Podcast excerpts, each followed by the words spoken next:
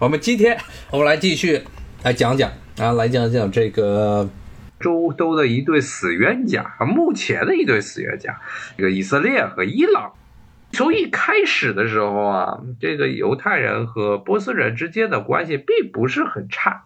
犹太人非常感激，非常非常感激这居鲁士。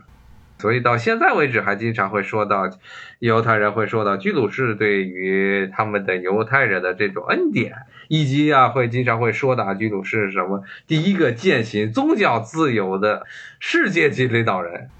波斯帝国。后来啊，坎坎坷坷啊，他先扩张，然后被亚历山大的希腊人、马其顿人给灭掉，然后又建立了一个新的王朝，这帕提亚王朝也是在波斯，波斯的腹地建立，然后之后呢又变成了萨珊帝国，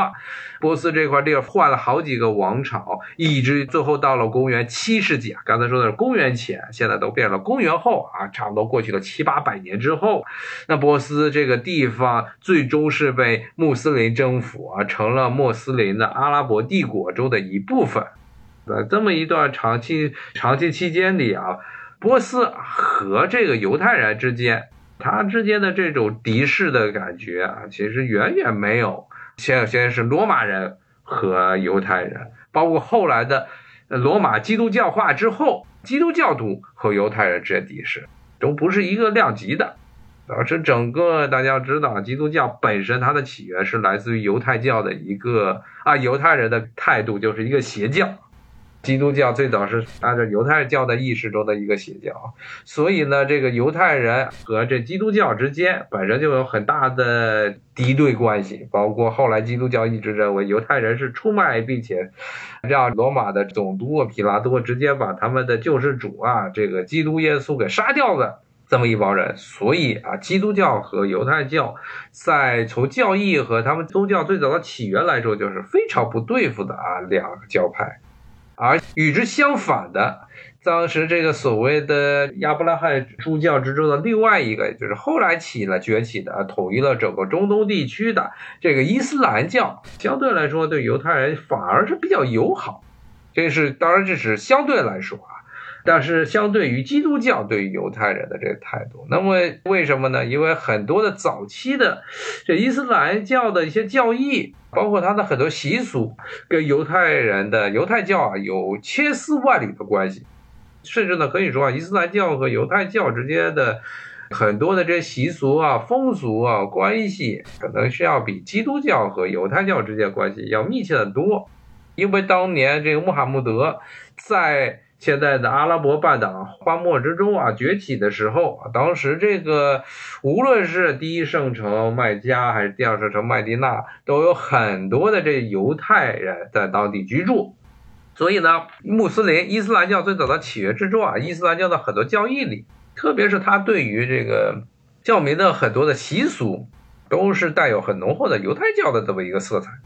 比如说最典型的清真啊，清真食物和犹太教的这个食物的禁忌这 kosher 之间有很大的重叠的地方，有不一样的地方。之前节目实际上也跟大家讲过，比如犹太人说了，这个做菜的时候，奶制品和肉制品不能够混在一起动，奶就是奶，肉就是肉，你要吃的话不能把它揉在一块儿。所以呢，你要像这个意大利面呀。或者这种披萨饼啊，这种披萨饼的这种做法，这个奶啊、肉啊、奶酪啊和肉啊都混在一块儿，这种做法犹太人是无法接受的，无法接受啊！你必须让他们是分开分开来吃，可以，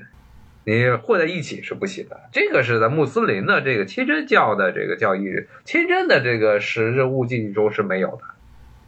话又说歪了啊，咱们还是回到啊，说到这个伊朗和犹太人的问题。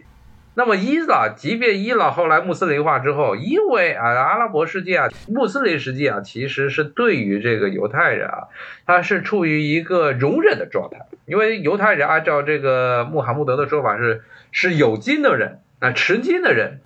当时持金的人是包括什么啊？主要是指的就是两支与这个伊斯兰教啊教义有密切关系的基督教徒和这个犹太人和犹太教。所以呢，当时犹太人啊，在整个地中海地区地中海地区呢，地中海地区当时分为两大世界，一个基督教世界，一个穆斯林世界。在整个地中海地区啊，犹太人主要活跃的地方都是穆斯林的世界，因为穆斯林是对他们有容忍，允许他们啊这些犹太人在穆斯林世界，从伊朗到埃及，从巴勒斯坦到北非，一直到当时穆斯林统治的西班牙。这些地方都开放，都对这个犹太人持开放态度。你可以来，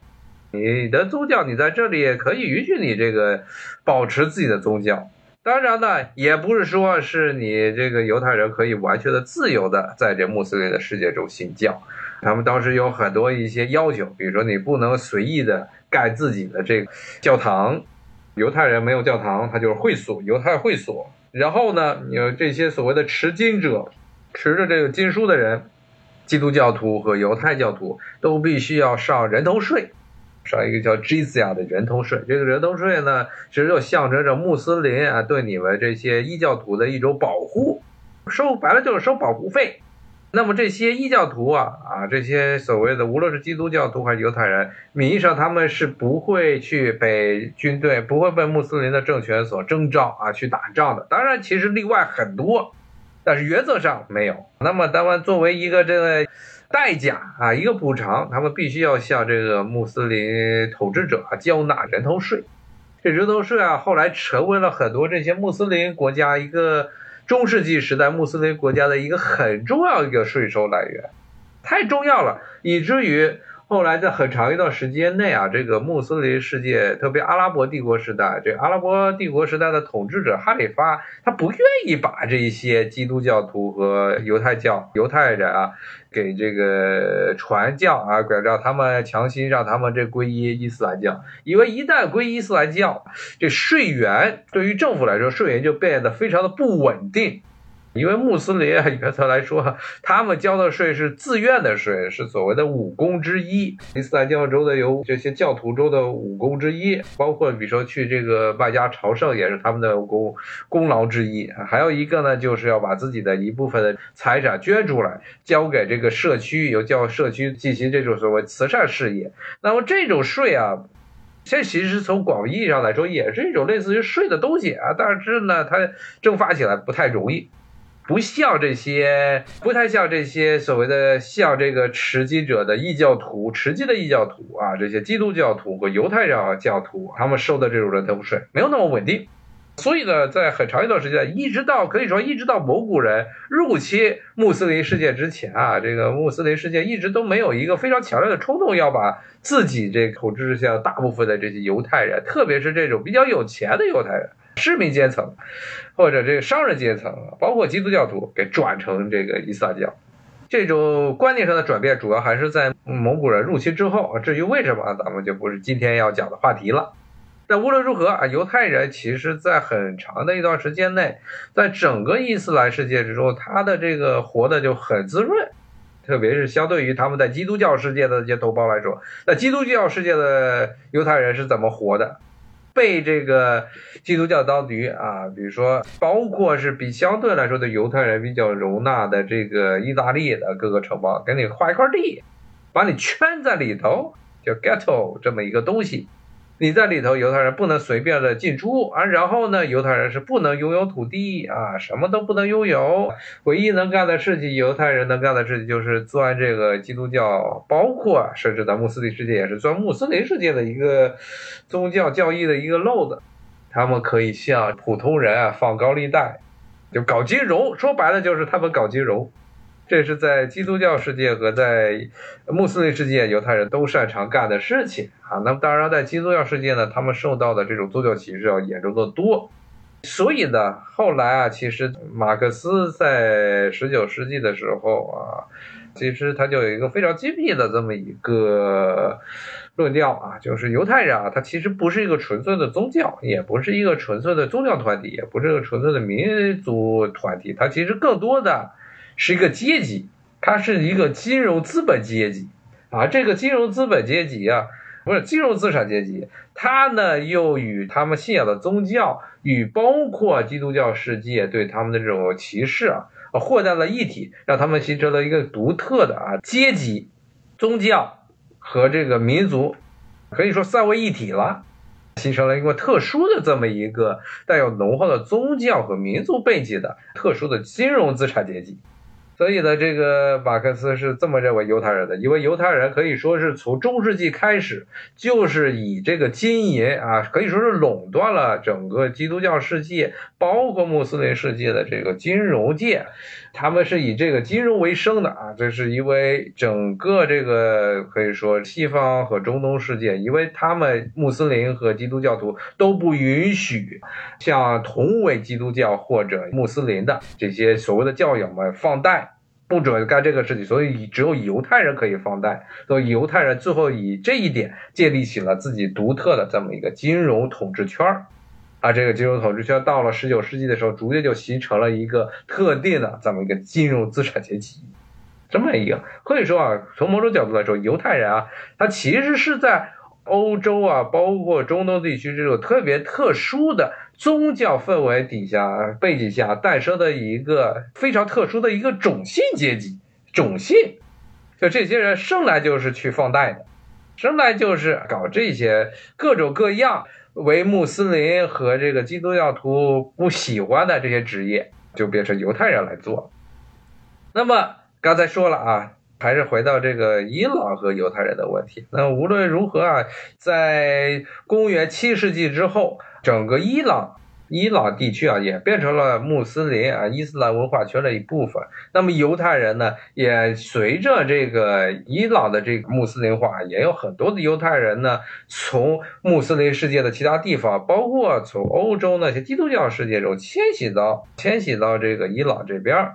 可能大家现在看新闻中啊，经常会提到说这个伊朗是和以色列是不顾代天的敌人，但是大家可能一般不会去刻意了解的一个事情啊，是这个伊朗啊，他在他们伊朗的国会里的，伊朗是一个非常有趣的民主国家，它有自己的国会啊，有自己的议会，而在伊朗的这个议会之中啊，专门给犹太教徒啊有三个固定的。犹太人议员的这么一个位置，说三个这个议员的位置必须由犹太人担任，所以呢，这直到今天啊，在整个伊朗境内可能还有那么一两万人的犹太人，而这些犹太人啊，他们相对于他们的人口比例来说，可以说是他们在整个伊朗议会之中是被过度代表了，拿了三个这个席位呢，好像另一个更衰的是这个拜火教啊，仙教。金庸小说里的明教、仙教在基本上在伊朗，基本上曾经在波斯帝国时代，在居鲁士大帝的时代，刚才说的居鲁士大帝，包括后来萨山萨山帝国跟这个罗马帝国一直对着干的萨山帝国时代，那都是仙教，都是国教。但是呢，现在已经颓废到伊朗就没多少信仙教的人了，大概可能也就几千人左右。大部分仙教徒现在去哪儿了？去了印度。成了印度一个非常重要的一个少数宗教派别，他们主要活动在现在的这个孟买啊那些沿海的一些地区，也是变成了一个经商的阶层。这些人啊，当然后来还因为英国人的对于远东地区的殖民统治，还扮演了非常不光彩的角色。很多早期的在英国人在在上海、在香港的殖民过程之中呢这些先教徒，他们叫帕里人、帕斯人、帕西人。啊，其实就是波斯人或者波斯人的这么一个意思啊。这些人呢，这些新教徒啊，在印度的新教徒，其实扮演了英国帝国主义走狗，英国帝国主义侵略中国时候扮演了非常重要的一个走狗的作用。他们跟着英国资本，也跟着英国的侵略者来到了东方，东方做生意，成为了英国人忠实的仆人。当然，这又跟今天的主题没有什么关系了。咱们还是回到。伊朗和犹太人啊，所以呢，其实啊，在波斯萨珊帝国被阿拉伯帝国所这个吞并之后啊，整个波斯地区啊成为了穆斯林世界之后啊，其实犹太人在整个现在的伊朗这一带或者波斯这一带，他的这个活动是非常繁荣的，非常积极的，非常的踊跃的。他在整个波斯境内啊，是建立了很多很多非常繁荣的犹太社区。甚至呢，一度呢，波斯人、犹太人，直到今天，波斯的犹太人都认为自己是非常特殊的一群犹太人。很多的波斯犹太人是非常的富有，一直到二十世纪中叶之前，特别是跟欧洲和那个其他地区那些穷兮兮的穷邻居们，他们的穷兄弟们比起来，波斯这个地方啊算是整个这阿拉伯世界的文明的核心之一，所以在这些地方的犹太人啊，特别在什么伊斯法罕呢啊，在什么德黑兰啊，都有很大的这生意。我们是瞧不起那些啊，特别中世纪时代在欧洲的那些臭水横流的这些破败的小城里，什么当时的这些巴黎啊，什么伦敦的这些，包括什么，更别说德国，德国在中世纪的时候就没有几个正常的城市，在这些破城市中赚点一条小利的那一帮欧洲的犹太人，跟他们比完全不是一个量级的存在。啊，我看听友说上海酒店里头包头 R 三啊，对，那些是锡克人，红头 R 三是锡克人啊，锡克人很多印度人是缠头，但是呢，这个锡克人的缠头比一般的那个普通的印度人的缠头要这复杂的多，特别大的一个啊，因为他们锡克人是一个独特的宗教啊，这锡克人是有点像中国古代啊，在这个清代之前，这男的是不准这个剃发的，不准剪发的。他们这头发全部都缠到这个大缠头里头去，而且这些锡克人是不准理胡子的，所以这些一般锡克人啊都是大胡子，大胡子，然后呢顶着一个巨大的缠头，典型的锡克人。当然，这个跟犹太人没有什么关系，也跟这个刚才说的这些在印度逃亡到印度的这些原来的波斯人，也就是先教徒的这些帕西人没有什么关系，帕斯裔没什么关系。咱们还是回到这个波斯的犹太人。那么波斯的犹太人呢，甚至呢，在很长一段时间呢，无论是哪一个王朝统治整个这个波斯这一段的时候，他们首先都要去统计一下我们这个伊朗境内我们统治的这块地区里啊，有多少犹太人，就形容一个地区有多么繁荣。其实一个很大的一个标准就是看穆斯林之间啊，当时以前中古时代，这个要形容一个城市有多少有多么繁荣，就是去看这个城市有多少犹太人。犹太人扎堆的地方，一个是说明这个地方肯定这个商业非常的繁荣，还有呢，这些犹太人都是要交税的。你说这像当年啊，刚刚这个伊斯兰阿拉伯帝国啊起家的时候，当时刚刚征服了东马帝国的亚历山大港，也就现在埃及的第二大城市亚历山大港的时候，当时这个征服了亚历山大港的。阿拉伯帝国的将军就给哈里发，也就是这个伊斯兰逊尼派他宗教的领袖，宗教领袖同时也是阿拉伯帝国的可以说是这个领导人，写了信说：“哎，看我为您带来了这座啊地中海地区最繁荣的城市，以及几万个二十万名犹太人。”所以说犹太人是表示这个城市非常繁荣的一个标志。犹太人要交税呀，犹太人能搞钱呐，所以这就是犹太人的，是这么样一群人。所以呢，其实一直到啊十九世纪、二十世纪、二十世纪的时候，在整个穆斯林世界的犹太社区，它相对于他们在欧洲基督教世界的那些同胞们来相比，他们过得要滋润的多。啊，也不能说是完全没有受到宗教歧视，因为一直都会有歧视，那这这是不可避免的。但是不会像欧洲那些地区一样啊，受到系统性的迫害，强行要求他们居住在一个特定的社区中，平时都不准出来。这个是在犹太人在中世纪的时候，特别是这些基督教世界中啊，经常要受到的这种啊歧视。像动不动就有私自的啊，像这个在意大利的很多犹太人，就是甚至连自己孩子的这个信仰都没有办法保证。有的时候，这些基督教徒就会偷偷的把犹太人的孩子给拿去做洗礼了，受了基督教的洗礼，然后就说你这孩子别变成基督教徒了啊！你们这个犹太人的父母就不要想要自己的孩子了！当然，这些都是比较还是比较肤浅的、肤浅的这种歧视，再深层的呢就是屠杀了。最后呢，到了十九世纪的时候，在整个欧洲地区了，除了这种宗教上的歧视之外，又由于民族的崛起、民族主义的崛起，导致了犹太人在欧洲不仅受到了基督教啊的歧视，因为他们的信仰不同的歧视，而且呢，由于他们的种族、民族的不同，又受到双重歧视，所以他们在整个欧洲地区啊过混的不好。当时混的比较好的还是这个穆斯林世界，但是这一切呢？都随着这个以色列国家的建立而出现了很大的变数啊！特别是以色列，它这个国家建立，它的这最根本的原因是英国的殖民者啊，英国的殖民者在整个穆斯林世界中强行强行打下了一个梯子，将这个大批的欧洲的那些犹太人全部都塞到了巴勒斯坦这个地方。这个因为巴勒斯坦这个地方在一战之后变成了英国人的殖民地，美其名曰托管地，强行的进行了这个民族的迁徙。当然，英国人你说他是爱犹太人吗？也不是，只不过是英国人自己本国也有很多的排犹的这个主义。但是呢，对于英国人来说，他们把犹太人弄到那儿，总比犹太人在咱们本国英国本国啊接着闹恐怖主义袭击要好。他说大批的犹太人、英国人，甚至包括欧洲大陆犹太人，对弄到这个以色列，就现在巴勒斯坦这一带。之后呢？啊，由于这又是一个殖民主义带来的，以色列的建国其实是一个殖民主义啊，在中东地区不断扩张，最后导致的一个结果。所以呢，当以色列这个国家建立，特别是联合国一九四七年啊宣布了两国方案之后，将整个巴勒斯坦啊，当时在巴勒斯坦人数只有百分之三十的犹太人，却占到了整个巴勒斯坦地区一半以上的领土都被犹太人给占领了之后。当时很多周边这些刚刚兴起、刚刚崛起、刚刚独立的这些阿拉伯国家就不干了，